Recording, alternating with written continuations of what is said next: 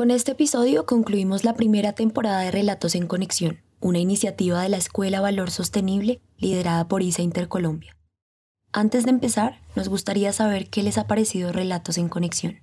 Esperamos sus comentarios en nuestro WhatsApp más 57 317 316 9196. Ahora sí, arranquemos. No, no, no. Reconocer.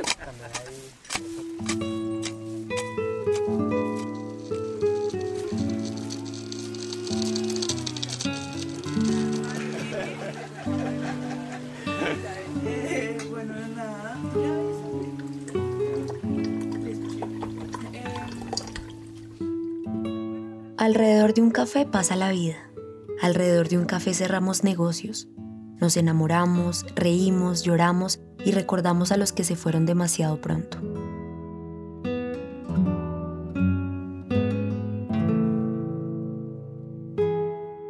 Alrededor de una taza de café desnudamos el alma en conversaciones que mezclan el pasado, el presente y el futuro.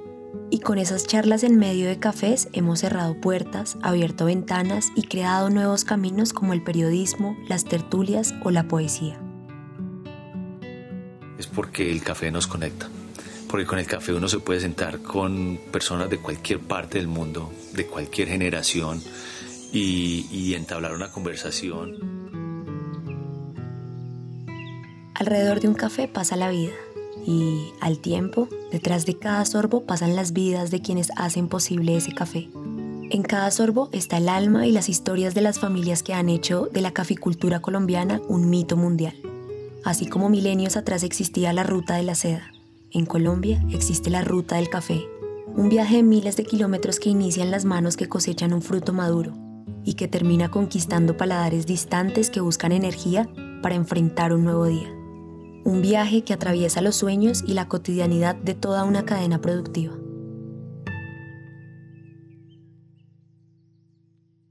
En este episodio queremos contarles que así como el café nos conecta en conversaciones profundas personal y socialmente, también está conectando agricultores, comercializadores, baristas y consumidores a través de un proyecto que teje desarrollo y dignidad para la caficultura. Y qué mejor manera de escuchar esta historia que acompañados por un café.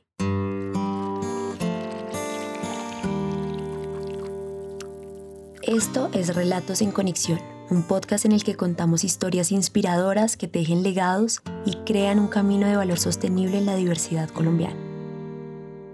Lo escuchamos todos los colombianos desde que nacemos.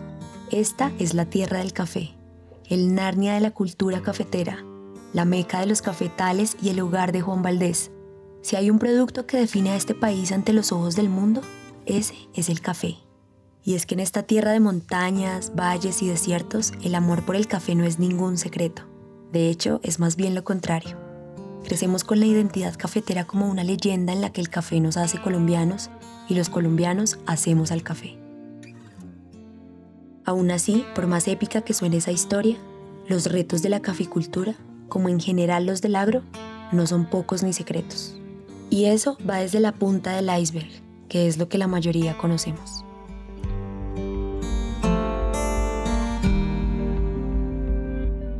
Lo más difícil del agro es la comercialización. Desafortunadamente han visto que el campo no es como rentable. Lo más triste que tiene el campo es que vos, vos te matas, vos las luchas, vos las sufrís. Cuando vas a vender, te lo quieren comprar regalado. Una de dos, o me lo compra barato o que se pierda todo el producto no tienen la posibilidad de fijar sus precios de venta y donde los mueve una dinámica de mercado y unos riesgos a lo que están expuestos y es que cuando los precios están bajos estén trabajando a pérdida. Hasta aspectos mucho más profundos. Desafortunadamente en Colombia vemos el campo como peor es nada y vemos al campesino como si fuera una persona de menor nivel. La época del conflicto armado en el café juega un papel fundamental en términos de que limitó el acceso a conocimiento por parte de los caficultores porque era muy difícil en muchas zonas del país llegar con asistencia técnica porque no se podía entrar literal y los caficultores no tenían acceso a quien les los capacitara de cómo hacer bien las cosas. Con el tiempo, esa desconexión del caficultor con mercados especializados que paguen un precio justo o con el consumidor final o con el acceso a una educación formal, pues ha abierto un precipicio entre el campo y la ciudad. Y muchos han soñado con cambiar el verde de los cafetales por edificios tan altos que podrían rascarle el ombligo al cielo. Mucha gente migra a otros lados. Yo decía que a los 18 me iba para la ciudad. La gente no quiere vivir en el campo por múltiples razones. Por el abandono, la falta de empleo, por la falta de recursos, pero no solo eso, sino el acceso a Internet, a la recreación, presentirse dignos. En la generación de mis padres nos enseñaron que ser campesino era malo. Nos han educado para trabajarle a otros. Los padres de nosotros nos han dicho, mijo, estudie para que no le toque lo mismo que nosotros, para que se tenga un buen trabajo en la ciudad. Nos metían en la cabeza que estudiáramos para que nos fuéramos para Medellín y fuéramos una persona formada y qué tal cosa. Si las manos que históricamente han trabajado la tierra húmeda se van a las ciudades, los cafetales se llenan de polvo, porque sin caficultores no hay café. Los caficultores colombianos tenemos en promedio 57 años. En 10 años prácticamente no haber con quién trabajar la tierra. Se acaba el campo y en el campo no sobrevive la ciudad. Entonces es, es muy viable que si no hacemos nada por, por ese cambio generacional, eh, la caficultura colombiana se va a perder. Y si esa raíz no funciona en el campo, si la caficultura tiene fecha de caducidad, se pudre una industria que aporta aproximadamente 15% del PIB agropecuario en Colombia y se afecta toda una identidad nacional. Sabemos que esos riesgos son comunes a la mayor parte de la ruta del café en Colombia, pero hoy queremos contarles cómo un proyecto está transformando la caficultura en una región particular de esa ruta. Un departamento que de 125 municipios tiene 94 dedicados al café.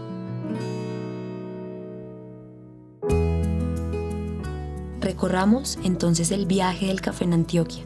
Vamos juntos a esa Antioquia profunda e imponente, más específicamente a la subregión occidental de Antioquia, a esa Antioquia que solo se puede visitar después de recorrer horas y horas de carreteras que atraviesan paisajes impredecibles, al lado del río Cauca o de abismos infinitos, caminos que se retuercen como serpientes y que son tan angostos que desafían la lógica de cualquiera.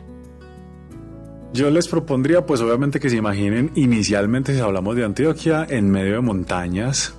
Montañas completamente verdes, es un paisaje extraordinario. A las horas de viaje en carretera le sigue la caminata empinada que los caficultores realizan sin esfuerzo mientras que el resto de mortales gatea tientas. ¿Y a, a qué altura estamos? Aquí 2170 más o menos. ¿Y cuánto miden estas montañas? Yo no he logrado saber porque no, no veo el pico, siempre y yo subo y subo y subo. No se ve cómo está nublado, no se ve la, la cima.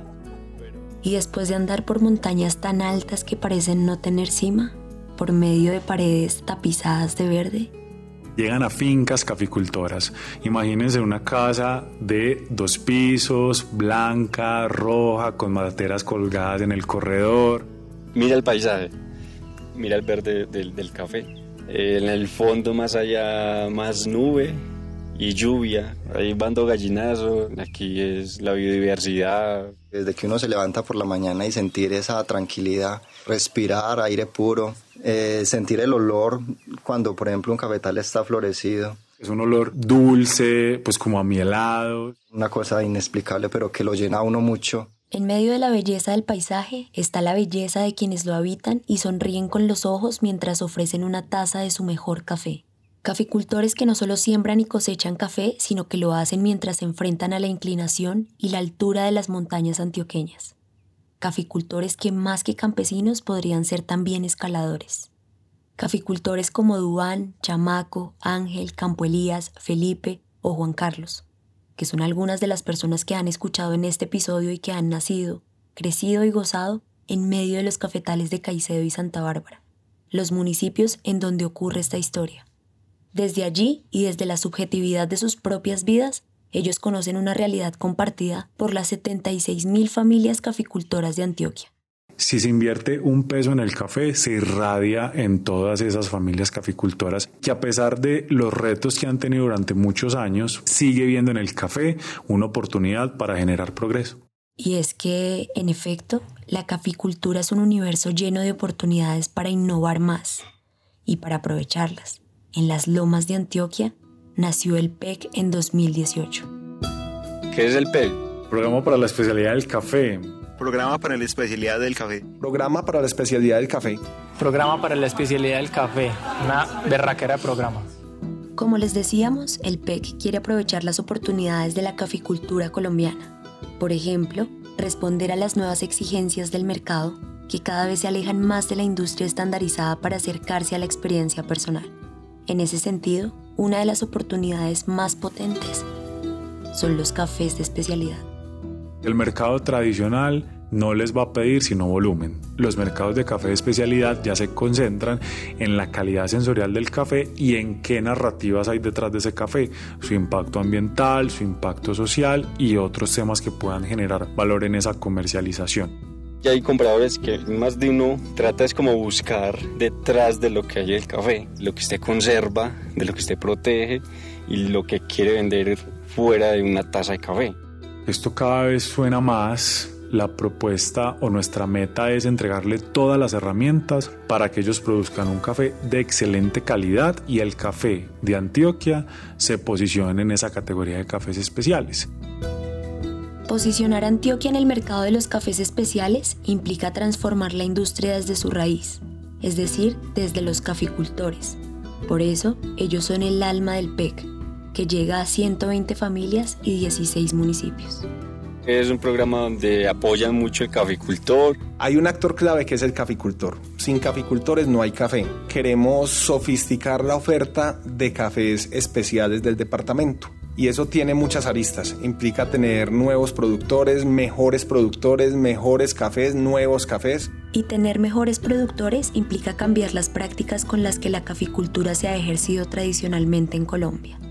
Entonces, cambia el proceso de recolección que se cosecha a menor escala y con mayor cuidado la apuesta por los cafés de especialidad es que haya una muy buena selección. Entonces no es entre y saque todos los granos que hay en el árbol, sino seleccione muy bien los granos maduros. Este recolector que puede estar en una falda súper empinada a punto de caerse con su balde lleno de café y siguiendo recolectando, tiene que hacer la labor de rama por rama, seleccionar el que está en su punto óptimo de maduración. Se mejoran las prácticas ambientales reduciendo el consumo de agua que en la producción tradicional de café suele ser altísimo porque todos los granos se lavan antes de procesarlos. Cambiar las rutinas de una industria tan tradicional es una misión enorme que exige estrategias aún más grandes.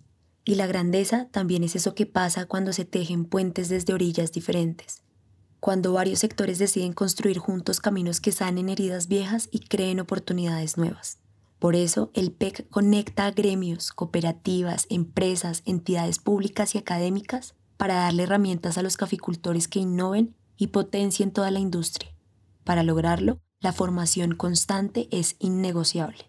La educación del PEC se da en la finca, donde varios expertos visitan los cultivos de cada caficultor para darle recomendaciones personalizadas, pero también se da en los laboratorios. Esta apuesta es tan impresionante que vale la pena ser más específicos, porque parece una escena de una película de ciencia ficción con campamentos científicos repletos de experimentos. Casi que podríamos decir que si existiera una NASA del café, sería esta.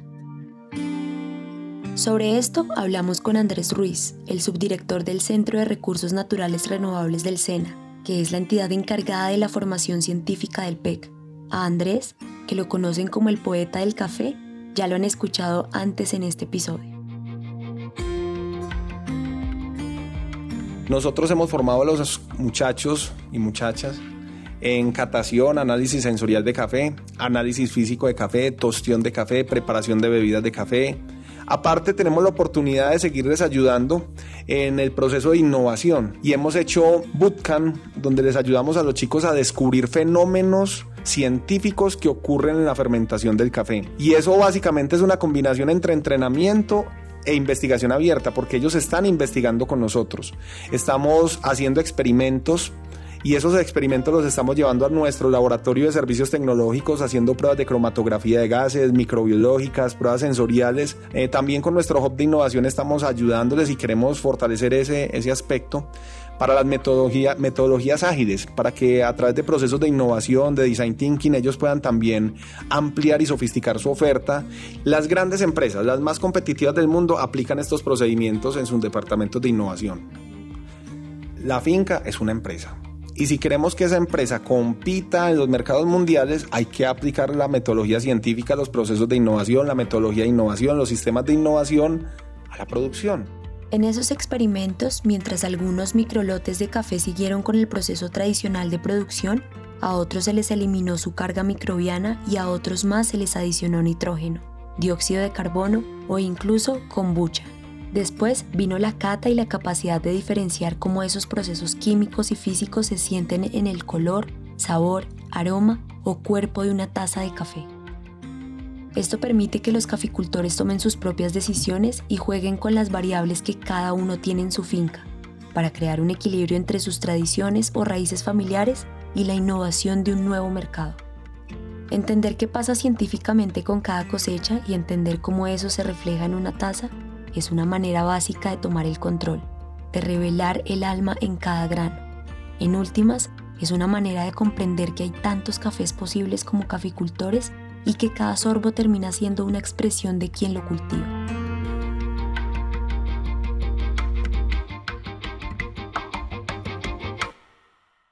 Juan Gabriel Santamaría, caficultor, catador y director de calidades en la tienda experiencial de Café Urbania, lo explica mejor desde una de sus sedes en Medellín. Es como la persona que ha tenido como la oportunidad de viajar mucho, de interactuar con diferentes culturas. Eso te abre la mente porque te da forma, o sea, diferentes formas de pensar. Llegamos donde un productor que hoy procesa el café de una manera tradicional, como le enseñó su abuelo, como le enseñó su padre, y lo viene haciendo. Y puede tener un café bueno, pero lo puede hacer mucho mejor. A él lo retamos a pensar diferente. Empezamos a bajarle al empirismo y empezamos a darle herramientas científicas para que ellos en su finca sepan cuáles son los riesgos, sepan cuáles son las oportunidades y no trabajen a ciegas. Y esto se resume en que el café no sabe siempre a lo mismo y que ellos lo tengan claro, como a partir de una misma materia prima ellos pueden sacar cafés de diferentes perfiles, entonces los afrutados, los alicorados, los más suaves, los más cítricos. Generas un criterio tuyo propio constantemente, no te vas a quedar con lo que te dijo una sola persona, porque vos puedes decir, voy a diseñar este café para tal tostador y se lo voy a hacer frutal. ¿Sí? Y se lo voy a hacer de esta forma porque yo vi en tal parte que lo hacían así, en tal otra parte que lo hacían así. Voy a unir esas dos formas y lo voy a hacer mi forma. Y eso te empieza a generar ese, ese abanico de oportunidades en tu propia fin que lo estás generando vos. Cuando ellos se, se dan como a esa exploración, empiezan a generar esa sostenibilidad para ellos. ¿Y en voz de los agricultores? Y ha sido pues como muy didáctico y ha sido muy chévere conocer, porque anteriormente uno no sabía nada de estos temas, de calidad, de procesamiento, de secado, de fermentaciones. Llevábamos tiempo trabajando los cafés, pero hacíamos lo que hacen nuestros padres tradicionalmente. No conocíamos un proceso, no sabíamos que eso existía para nosotros. Y, y el PEN nos dio esa herramienta de aprender a hacer lo que hacíamos, pero mejorando calidad, dándole un valor agregado a lo que hacíamos. Ese aspecto es clave en el éxito del PEC, y es que transformar la realidad no se trata únicamente de llevar proyectos de sostenibilidad sin pensar en la independencia de quienes lo hacen posible. Para que los cambios se den, se necesitan siempre de una comunidad que pueda seguir construyendo futuro desde su cotidianidad y sin la supervisión de terceros pues al final la sostenibilidad también es un estilo de vida que implica la autonomía y la superación constante. Aunque en el papel muchos proyectos suenan potentes, nunca llegan a pasar de la teoría.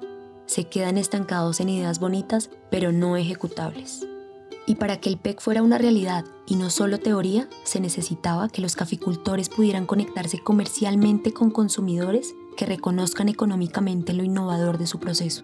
Para convertir su cosecha en un producto rentable, y un ingreso estable para vivir dignamente. Y eso también implicaba una serie de formaciones que iban más allá de lo técnico y que se centraban en crear y fortalecer las empresas. Los caficultores, entonces, no solo se han convertido en científicos del café, sino también en empresarios. Agroempresarios, que aprendieron habilidades blandas, liderazgo, comunicación asertiva, trabajo en equipo, servicio al cliente. Todo esto, a la larga, para dejarle mayor valor a ellos mismos y a sus familias.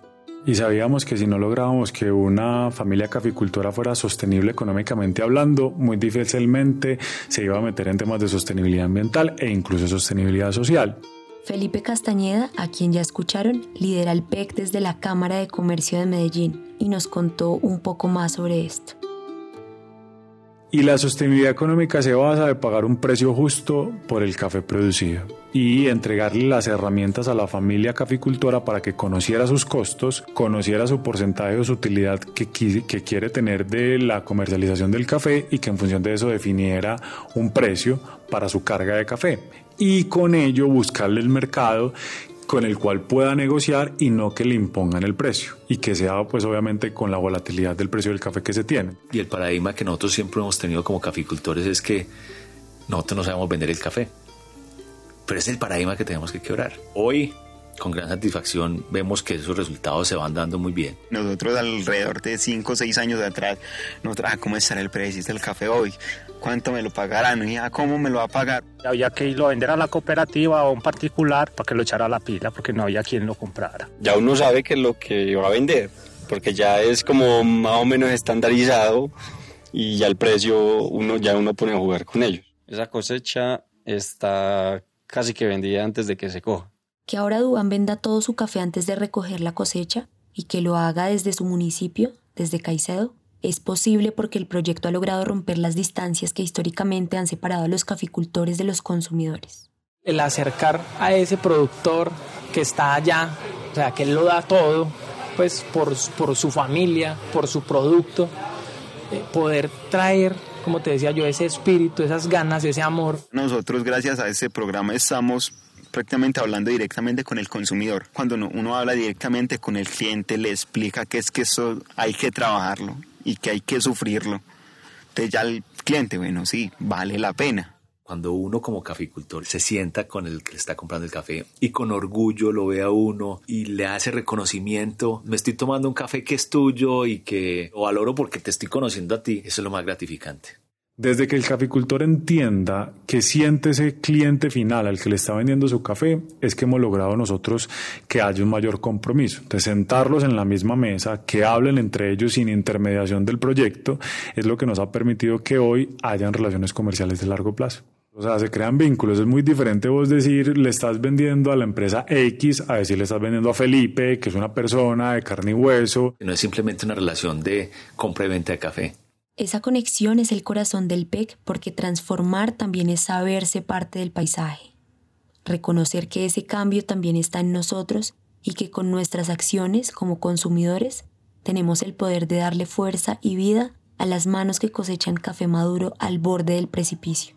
Y es que si esas manos fueran las nuestras, ningún precio nos parecería justo. Conocer de dónde viene conocer nuestras raíces, conocer esos, eh, cómo aporta eh, el café a la economía a nivel nacional, creo que es un factor diferenciador. Si nosotros, eh, cada uno de nosotros, hiciera la labor de consumir consciente, de consumir bien, de preferir productos de origen, con trazabilidad, con calidad. Solamente con ese pequeño cambio de mentalidad de un consumidor que sea consciente, podemos hacer muchos cambios. Pero como si todo esto fuera poco, el valor del PEC va aún más allá porque también implica lo que predica. Y es que ese poder estelar de los consumidores, por supuesto, también está en las instituciones.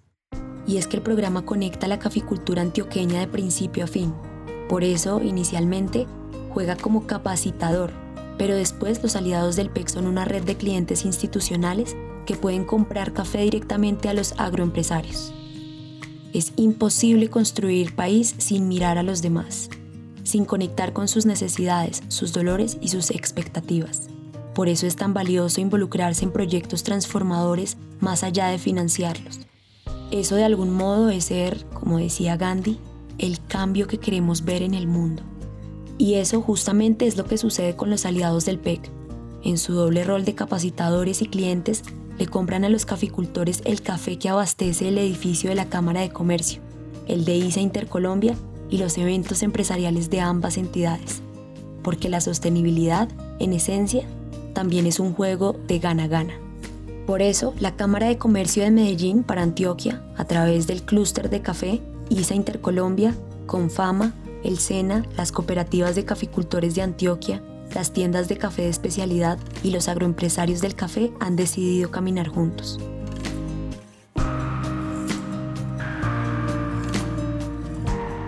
El modelo es como de encadenamientos. El que comercialmente pueda ser más atractivo para un mercado nacional o para un mercado internacional, lo replicamos en una escala mucho más grande y a través de diferentes plataformas que tiene el proyecto se le presenta a clientes. ¿Cierto? Exportadores, tiendas de café experiencial, comercializadores de café tostado, el mismo IS Intercolombia. Ha sido una cadena de valor muy interesante, pero ha sido con tiempo, con un proceso muy articulado y de mucha confianza mutua entre empresarios, caficultores, aliados. Si hay algo por valorar en este departamento, yo creo que es la alianza público-privada que existe, el relacionamiento entre las instituciones y la capacidad de construir conjuntamente. Ese es el corazón de esto. Encadenarnos para que el laboratorio comience en la finca, pero termine en la taza de café. Sandra Julieta González, que lidera el PEC desde ISA Intercolombia, nos contó más sobre cómo se ve esto desde su orilla.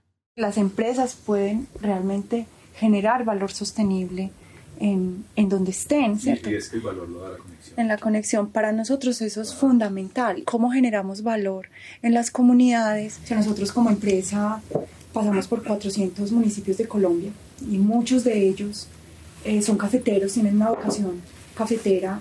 Pues lo que hemos estructurado en estos últimos tres años es un modelo en la empresa de proveeduría eh, sostenible, es decir, cómo realmente a partir del mercado local eh, sustituimos muchas de las necesidades que hay en la empresa en términos de bienes y servicios.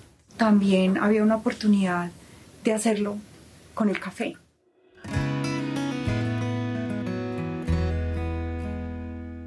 Todo esto obviamente hace que los caficultores se apropien aún más de esas lomas de cafetales, que hoy no son solo su oficina, sino un laboratorio vivo de transformación rural, en el que las personas se sueñan viviendo, creciendo y gozando para que el campo no tenga fecha de caducidad.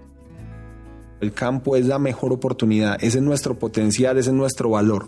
Y cuando hacemos que nuestros caficultores se queden, estudien, pero vuelvan a su finca, vuelvan a su unidad productiva, vuelvan a su vereda y eleven el estándar de calidad de vida en su región, generando empleo, vendiendo, generando recursos, estamos ayudando a construir país.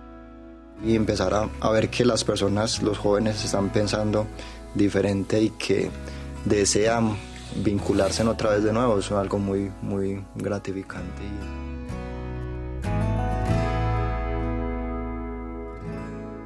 Ya me encarreté más con lo del café, ya empecé a coger un poco más de amor a la finca y a empezar a ver que si era rentable, que si era posible estar en la finca, estar en el campo, que no haya que desplazarse para la ciudad para tener más oportunidades, sino que desde acá, desde lo que nosotros mismos podíamos hacer, podíamos salir adelante e incursionar en mercados muy diferentes a lo que estábamos teniendo antes. Hay que prepararse, pero prepararse para trabajar en el campo.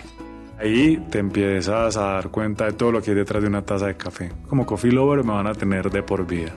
Y entender el universo que hay detrás de cada taza es entender que nuestra relación con el café va más allá de la cantidad que tomemos al día o de cuántas toneladas exportemos cada mes. Esa identidad nacional cafetera es una raíz mucho, mucho más profunda. Si Colombia es la Narnia del café, es porque los colombianos somos capaces de conectarnos unos con otros para potenciar su esencia y llevar a quienes protagonizan esa industria a otro nivel.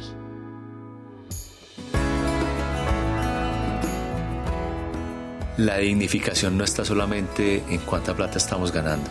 La dignificación es el reconocimiento que estamos generando y se sienten de igual a igual, no se sienten el campesino menospreciado, sino que es el actor más importante de la cadena.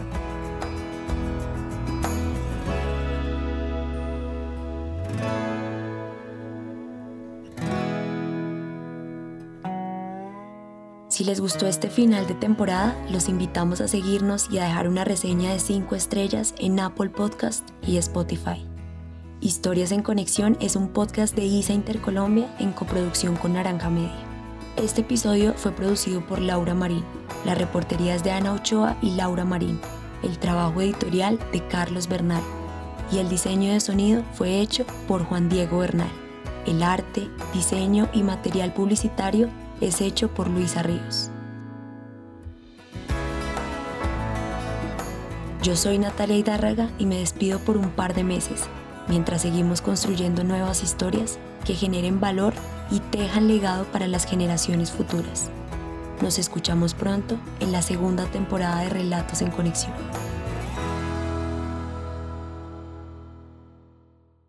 Usted dijo que va a rapear, yo no sé. Observando cómo va el parcero recogiendo y el café. Mira bien, trajo eso fue, fue, fue, pues para empacarlo. La señorita aquí con el micro pues grabando. Esto es verdad, verdadero, yo sincero, más certero que un tema de hip hop que sale del corazón, parcero.